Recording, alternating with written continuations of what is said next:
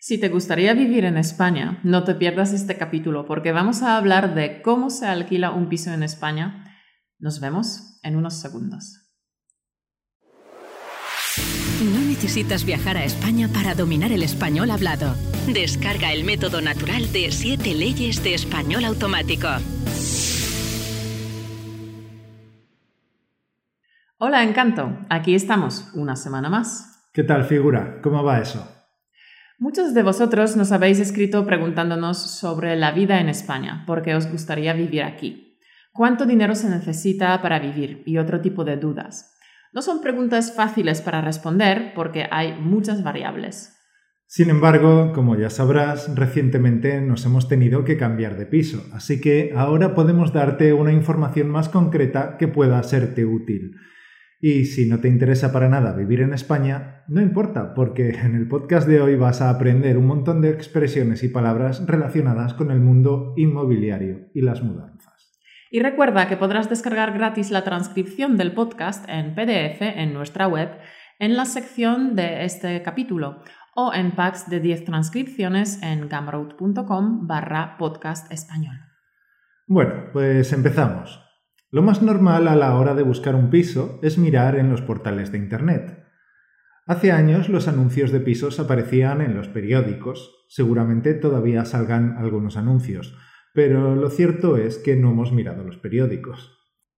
En estos portales de Internet, es decir, en las páginas web, tienes la ventaja de que puedes hacer una búsqueda y guardarla. Y los nuevos anuncios de pisos que encajen con las características que has indicado te llegan por correo electrónico. Puedes seleccionar un rango de precios, un rango de metros cuadrados, zonas o barrios, número de habitaciones y otras características como si es exterior, si está amueblado, si tiene garaje, etc. Yo te recomiendo que no seas muy exhaustivo en las características, porque entonces casi no te saldrán pisos. Pero aún así, poder seleccionar estas características te servirá para perder menos tiempo y no visitar pisos que no te interesan. Hace unos años podías encontrar anuncios de particulares en estos portales, pero actualmente casi todos son anuncios puestos por las inmobiliarias. Y las inmobiliarias cobran una comisión de la que hablaremos más adelante. Una comisión es una cantidad de dinero que establecen las inmobiliarias por hacer el servicio de intermediario entre los dueños del piso y los nuevos inquilinos. Si quieres saber los portales más populares para buscar piso en España, son los siguientes. Habitaclia.com, idealista.com, fotocasa.com, pisos.com, enalquiler.com, yaencontré.com y alquilovers.com. Lo más recomendable es que te inscribas en cada una de esas webs para que te lleguen los anuncios al email. También te diré que los pisos vuelan, o sea, al menos en Barcelona los pisos decentes no duran más de un día sin alquilarse. Así que en los portales más conocidos las posibilidades de éxito son pocas. De esas webs hay dos un poco diferentes. Una es alquillovers.com, en la que los anuncios no son de inmobiliarias, sino de particulares. La otra es yaencontre.com, que es menos conocida y aparecen otros pisos y tienes menos competidores. En algunas de estas webs puedes dejar una notificación para que la agencia encargada del piso que te gusta se ponga en contacto contigo. Pero olvídate, hay demasiada gente, así que no te van a llamar. Tendrás que coger el teléfono y llamarles tú. Cuando hables con ellos, concierta una cita y vigila tu agenda, porque verás que todos te quieren enseñar el piso a las 4 de la tarde, pero a esa hora solo puedes ver uno Así que ten tu calendario delante cuando establezcas las citas y anota en un cuaderno lo que creas necesario sobre el piso. Sí, porque el primer día lo tienes todo claro en tu cabeza, pero después de cuatro días ya no sabes qué pisos has visto, cuáles han dicho que te llamarán cuando esté vacío y se pueda visitar, cuáles no te han respondido y tienes que llamar más tarde. Así que organiza tu cuaderno, ten tu calendario a mano y ten en cuenta el tiempo que necesitas para ver un piso y también para ir desde un piso hasta otro para poder verlo. Estando delante del ordenador es fácil organizarse, pero luego te llamará un agente cuando estés en medio de la calle o conduciendo y te dirá, hola, le llamo por el piso que le interesaba en el barrio de la Sagrada Familia. Y claro, tú ni idea de a qué piso se refiere, porque de esa zona habrás visto como seis anuncios e incluso habrás visitado alguno. Así que nada, encanto. Como para todas las cosas hay que organizarse bien y tener un buen método. Así podrás perder menos tiempo y conseguir el mejor piso posible para ti. Bueno, cuando visites los pisos, en el caso de Barcelona te encontrarás algunas peculiaridades. Hay muchos pisos nuevos y muchos pisos viejos. Lo que pasa que algunos se creen que viejo y vintage es lo mismo, pero no. Hubo una época en la que en Barcelona se construía con patios interiores, también llamados patios de luces, pero no son como los patios de luces andaluces, no. Es un agujero en medio del edificio que se usa para tender la ropa y donde están los calentadores de agua, eh, las salidas de humo, las lavadoras y esas cosas. Sí, y en muchos edificios de Barcelona la cocina, los baños y algunas habitaciones dan a este patio. No hace falta decir que las vistas de una pared con ventanas no tienen ningún aliciente, pero lo más importante es que solo los dos pisos más altos tienen luz. Los demás estarán en penumbra. No hay que confundir estos patios interiores con el tipo de construcción del plan Cerdá, del que hablamos en el Tour del Modernismo. En el videotour del modernismo hablamos de Barcelona, su historia más reciente, sus particularidades arquitectónicas y otras curiosidades. Y una de las particularidades que define el panorama de Barcelona es cómo están dibujadas sus calles.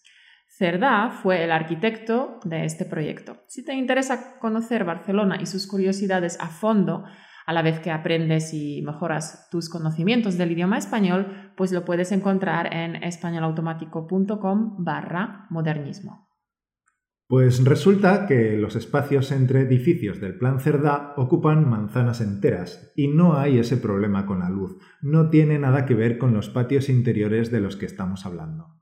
Por lo demás, tienes que fijarte en las cosas de siempre. Si el piso tiene ascensor, si tiene instalación de gas, ya que en algunos sitios todavía se usan bombonas de butano si tiene calefacción y de qué tipo es, porque si es eléctrica el consumo sale muy caro, si está reformado, qué tal es la puerta de la entrada, qué tal está la instalación eléctrica, si está mueblado o no, si la cocina está equipada o no. La cocina equipada significa que tiene los electrodomésticos, nevera, lavadora, frigorífico, tal vez microondas.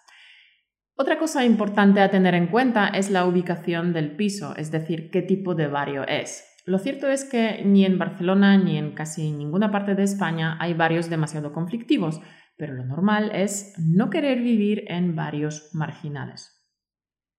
Barrios marginales es una expresión relativamente reciente. Hace 30 años lo normal era hablar de barrios obreros, pero progresivamente se les empezó a llamar barrios marginales, porque en ellos a veces se vive en pésimas condiciones en casas que no deberían ser habitadas. A veces son barrios carentes de servicios mínimos, insalubres y muchas veces con altos índices de criminalidad. Muchos barrios fueron conflictivos hace décadas y siguen teniendo mala fama, pero ya no es como antes. Vamos a hablar de algunos de los barrios más conocidos de Barcelona para que sirvan un poco como orientación. Los barrios más de clase alta son los de Pedralbes, Sarriá, y San Gervasi, que están juntos. Un barrio también tranquilo y residencial, aunque más asequible, puede ser el barrio de Corts. Después tendríamos el Example, que es el centro de Barcelona. Mucha gente quiere vivir allí, pero hay que fijarse en los precios porque pueden estar igual de caros que en Sarriá. El barrio gótico y la Barceloneta son barrios con mucha vida y ajetreo a cualquier hora. Son pisos viejos, pero pueden estar arreglados con gusto y así mantienen un precio elevado. El barrio del Raval, al lado de las Ramblas, fue un barrio conflictivo en otra época. Hoy en día todavía hay una parte no muy recomendable, pero hay otra parte que se ha convertido en zona de tapeo y cervezas a media tarde. Han arreglado muchos pisos y el precio también ha empezado a subir.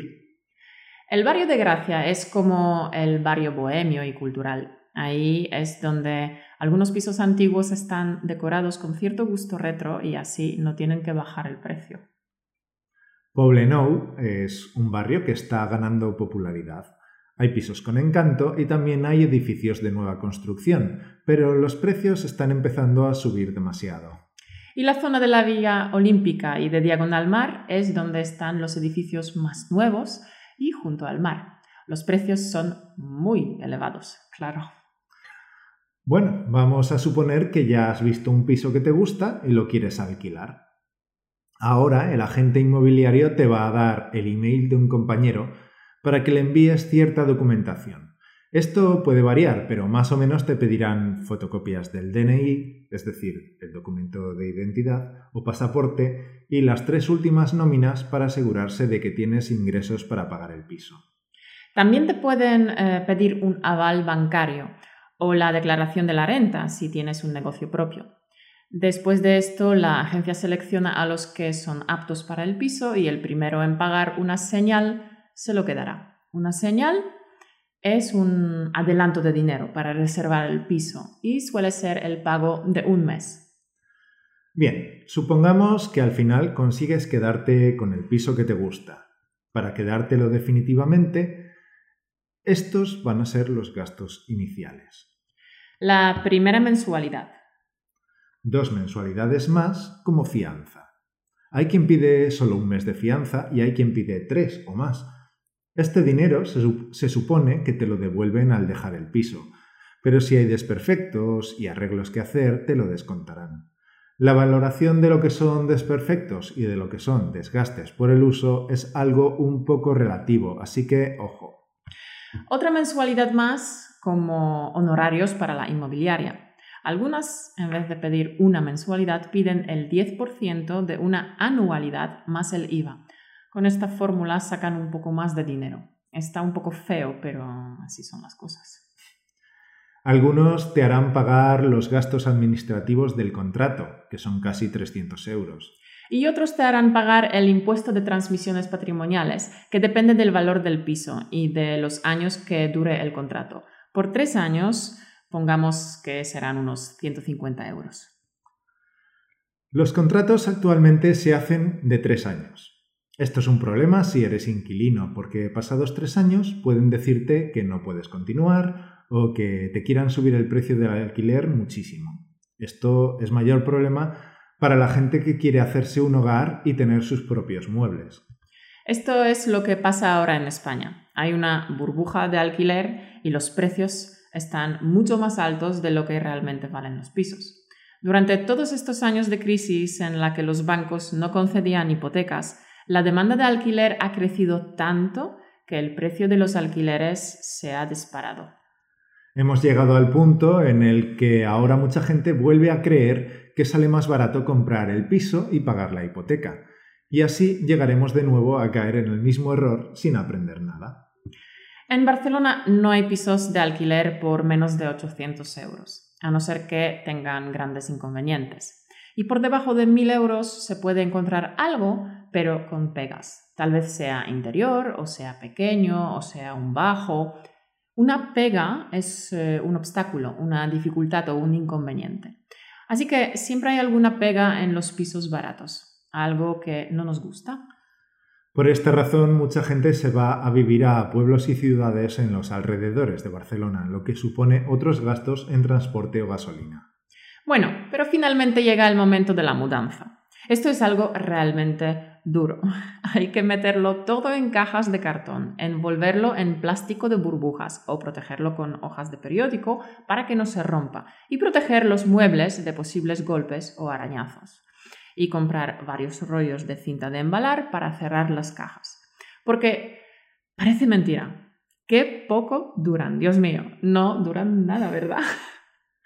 Parece que no se acaba nunca de llenar cajas, así que es un buen momento para tirar cosas que ya no necesitas. Nosotros hemos tirado muchos trastos viejos y hemos donado muchas cosas en buen estado, pero que ya no utilizamos. Hemos donado ropa buena, calzado y libros que ya hemos leído. Bueno, hemos tirado un montón de cosas. Sí. Bueno, y finalmente llega el momento del transporte. Una opción es alquilar una furgoneta y encargarte tú de todo. Es difícil porque también necesitas a alguien vigilando la furgoneta mientras cargas y descargas. Y bueno, las cajas también pesan un montón. En otras mudanzas anteriores nos hemos encargado de todo nosotros y ambos hemos terminado con la espalda hecha polvo. Estar hecho polvo es más bien informal, pero no pasa nada si alguna vez la utilizas en un contexto formal. Estar hecho polvo es una expresión que puede utilizarse sin problemas en casi cualquier situación. Hecho, escrito con H, es el participio del verbo hacer. Eh, especifico esto para las personas que no leen la transcripción. En español también existe la palabra hecho sin H, que es del verbo echar. ¿Qué significa? Puedes decir que estás hecho polvo, lo que significa que estás tan cansado que casi no puedes ni moverte. Eh, te duele todo el cuerpo. El cansancio también puede ser mental. Vale, siguiendo con el tema del transporte, entonces hemos dicho que lo, que, puedes hacer todo tú o puedes contratar a unos transportistas que hagan mudanzas. Ellos tienen carritos y material que facilita mucho el trabajo. Cuando pides un presupuesto a distintas empresas, las cifras varían mucho, la verdad. Otra opción es ir a IKEA. En la salida de IKEA siempre hay personas que se ofrecen para llevarte los muebles que hayas comprado con su furgoneta, por un precio más barato que el transporte de IKEA. Y estas personas también hacen mudanzas. Es una opción más económica. Y bueno, con esto ya está casi todo hecho. Solo te falta cambiar el titular de los suministros en el nuevo piso. Es decir, poner a tu nombre los recibos de la luz, el agua, el gas y colocar las cosas a tu gusto en tu nuevo hogar. Y contratar Internet. En fin, como puedes ver, una mudanza no es poca cosa. Es tiempo, es dinero, son muchas gestiones y mucho jaleo pero si te mudas a un piso donde vas a vivir a gusto, entonces vale la pena. Nosotros estamos muy contentos con nuestro nuevo piso. Tiene mucha luz natural para poder hacer buenos vídeos para ti, querido oyente. Así que estamos más que encantados con el cambio. Pues sí, ha sido un mes intenso de búsqueda de piso, de cajas, de gestiones, de transportistas, de compra de nuevos muebles y electrodomésticos, pero estamos muy contentos. Bueno, espero que el podcast de hoy te dé indicaciones sobre cómo es el proceso de búsqueda de piso en España. Te hemos dado bastantes indicaciones prácticas y también has aprendido mucho vocabulario relacionado con las mudanzas y el mundo inmobiliario. Y queríamos felicitar a una de nuestras oyentes, Ana H., que nos escribió lo siguiente. Hola, Caro. Te escribo para decirte que hoy recibí el resultado de mi examen B2 de español y es un 84%. Quiero darte un millón de gracias porque tus podcasts me han ayudado muchísimo en los últimos meses. Ahora empiezo a prepararme contigo para el examen C1, que es mi próximo objetivo para el verano que viene. Muchas gracias otra vez. Que tengas un buen fin de. Ana, enhorabuena. Te felicitamos por conseguir tan buen resultado y tanto para ti como para toda la comunidad de español automático tenemos una buena noticia. Muchos nos habéis preguntado si damos certificados o diplomas a los alumnos que hacen cursos con nosotros. Así es, y queríamos darte una buena noticia. Ahora, al terminar cada uno de nuestros cursos, puedes obtener un certificado. Es decir, que cada uno de nuestros alumnos que termine alguno de nuestros cursos puede recibir un certificado para añadirlo a su currículum o a su perfil académico o profesional. Eso es. Si quieres aprender con nosotros y tener constancia de que has realizado un curso de español con nosotros, te puedes apuntar a cualquiera de nuestros cursos, estudiar con nosotros y al terminar el curso obtener el certificado. Te puedes apuntar a nuestro curso de Entender conversaciones en español o a 7 leyes para hablar español como un nativo en nuestra pestañita de recursos en españolautomático.com barra recursos. Cada vez que termines una clase, pulsa en el botón Complete and Continue hasta que la barra de arriba a la izquierda indique 100% completado. Entonces, en el menú de la izquierda debería mostrarse el botón del certificado. Si no lo ves automáticamente, refresca el navegador. También deberías recibir un email automático con el link para descargar tu certificado. Como ves, mi correo ha marcado este email como posible spam. Así que no te preocupes si te ocurre también a ti. No pasa nada. Descargas el certificado y listo. Los alumnos que ya han terminado nuestros cursos también pueden descargar sus certificados entrando en españolautomático.teachable.com y entrando en su cuenta con su email y contraseña para descargar su certificado. Bien, nada más tesoro. Sí, terminamos ya. Este es el podcast número 100. Podríamos haber preparado algo especial, pero la verdad es que con tantos cambios por los que hemos pasado los últimos meses, es un milagro que hayamos mantenido el ritmo de un podcast semanal con una corta pausa de una semana debido a nuestra mudanza. Sí, Uf, la mudanza es un rollo, pero al final valió la pena.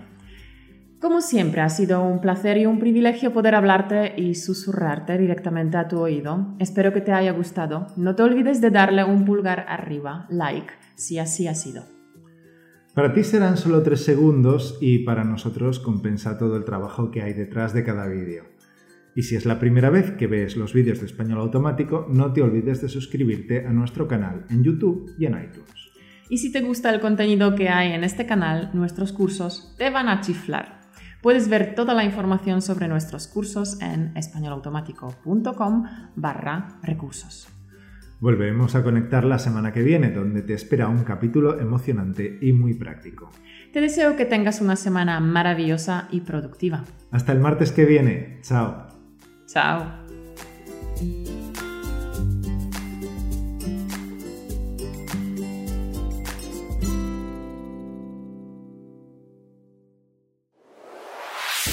Gracias por escucharnos. Únete a la conversación en españolautomático.com o busca español automático en iTunes.